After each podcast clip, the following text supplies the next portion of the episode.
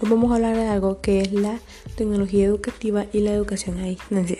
Como ya muchos sabrán, muchos jóvenes del país y de diferentes partes del mundo están recibiendo clases en línea por una pandemia que se llama coronavirus que nos está afectando desde hace ya varios meses.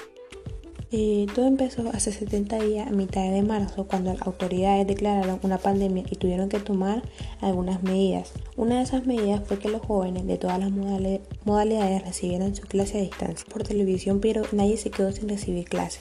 Al principio se creía que iba a ser imposible ya que las aplicaciones no daban efectividad a las clases.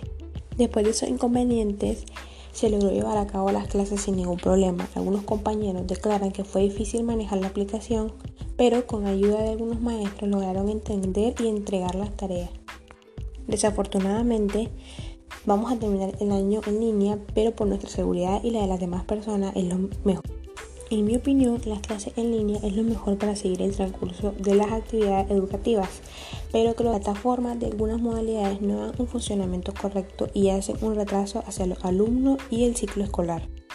Ya para terminar, vamos a hablar sobre mi experiencia en la educación a distancia.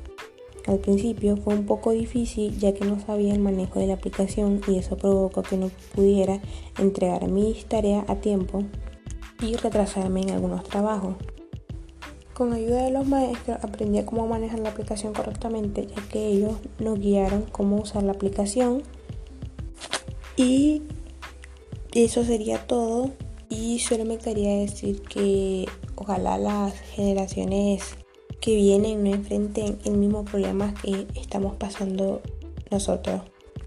Gracias.